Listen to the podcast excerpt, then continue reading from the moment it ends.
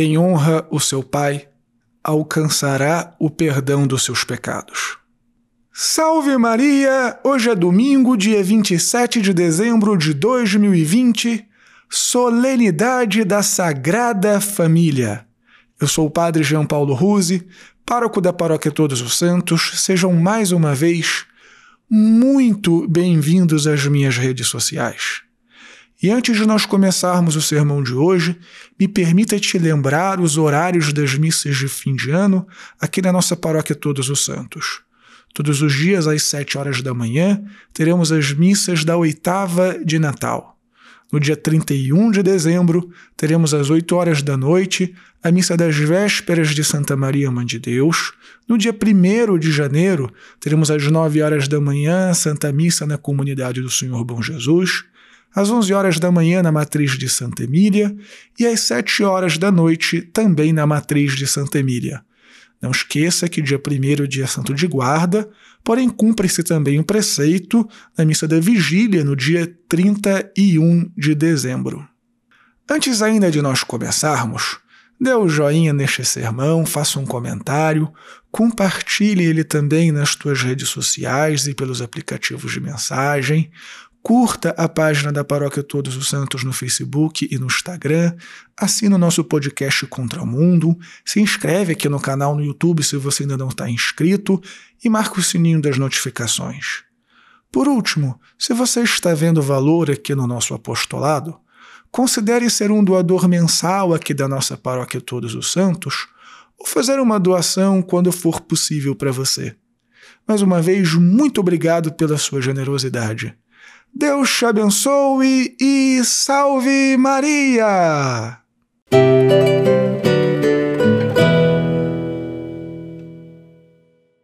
Muito bem, filhinhos! Como nós temos visto até aqui, a solenidade do Natal tem a sua centralidade em Deus que se faz carne, a segunda pessoa da Santíssima Trindade que assume a nossa natureza humana e assume radicalmente a nossa natureza em tudo, menos no pecado. E quando nós dizemos que ele assume a nossa natureza em tudo, é em tudo mesmo. Todas as fragilidades da nossa natureza, mas também tudo aquilo que é próprio da história de um ser humano.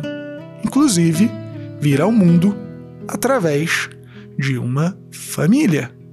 E bem, mesmo insistindo no ponto de que a centralidade do Natal está no mistério da encarnação, há um outro aspecto secundário, mas ainda assim muito relevante para nós e que nós celebramos hoje, e é justamente o aspecto familiar da solenidade do Natal. Deus quis vir ao mundo no seio de uma família. E a Sagrada Família de Nazaré, que nós celebramos hoje, se converte então em um paradigma, ou seja, em um modelo para todas as famílias.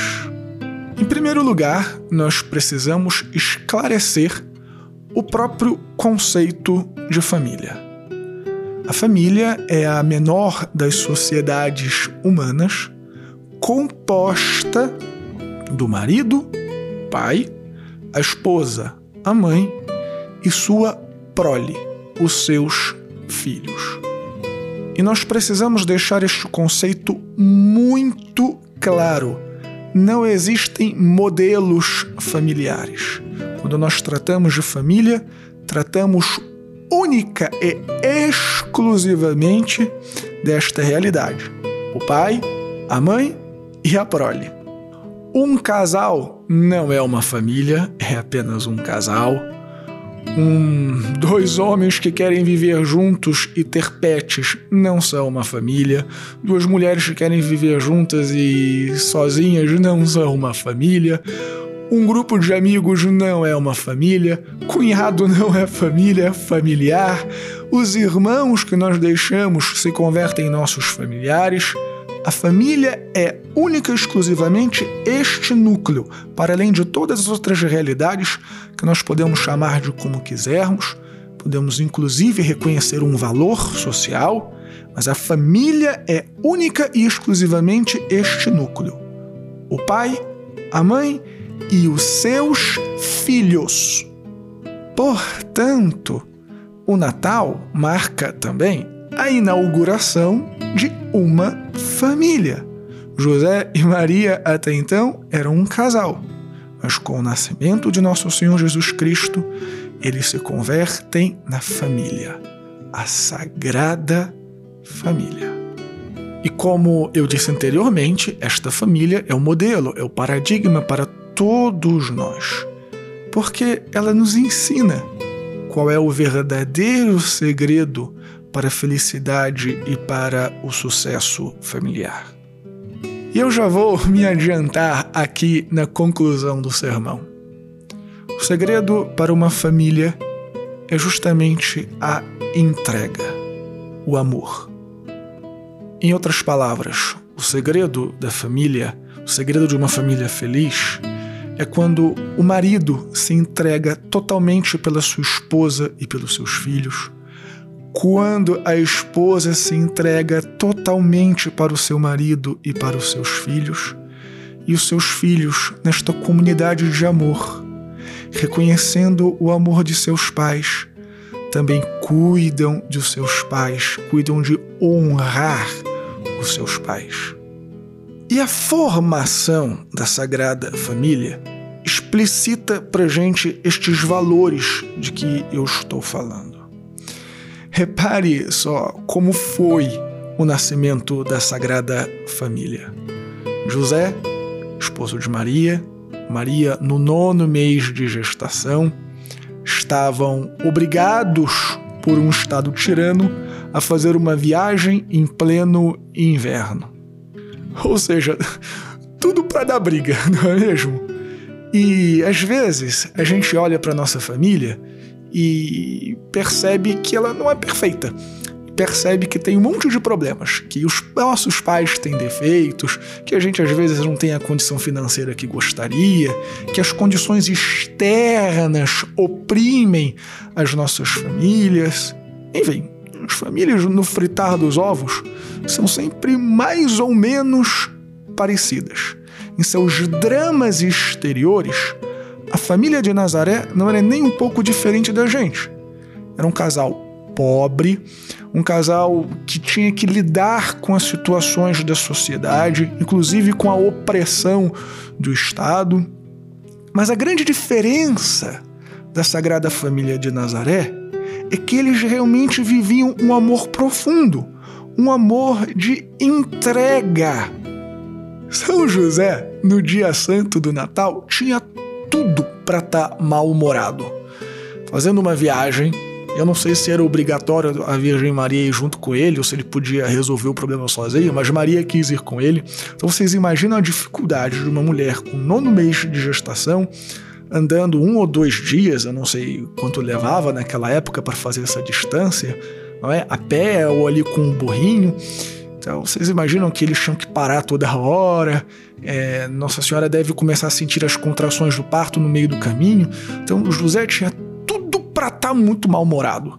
E aí, chegando lá, em vez dos seus parentes, porque ele era ali é, de Belém, o acolherem, ele não acha nada, então ele deveria estar tá super nervoso. Qualquer marido nessa situação estaria bravo. Quem sabe até brigando com a esposa, mesmo grávida. E José agiu assim? Não. José engoliu as próprias preocupações, o próprio estado de ânimo. José não importava para si.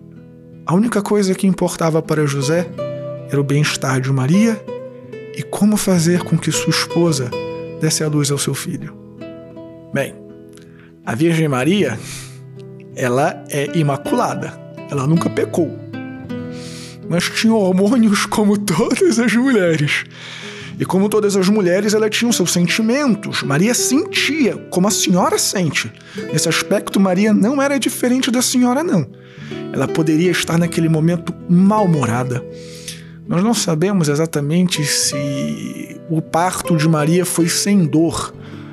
Eu não sei. Eu imagino que deve ter doído, apesar da perpétua virgindade. Mas eu imagino que ela tenha sentido ali as contrações, porque é algo físico. Os hormônios deveriam estar pulando.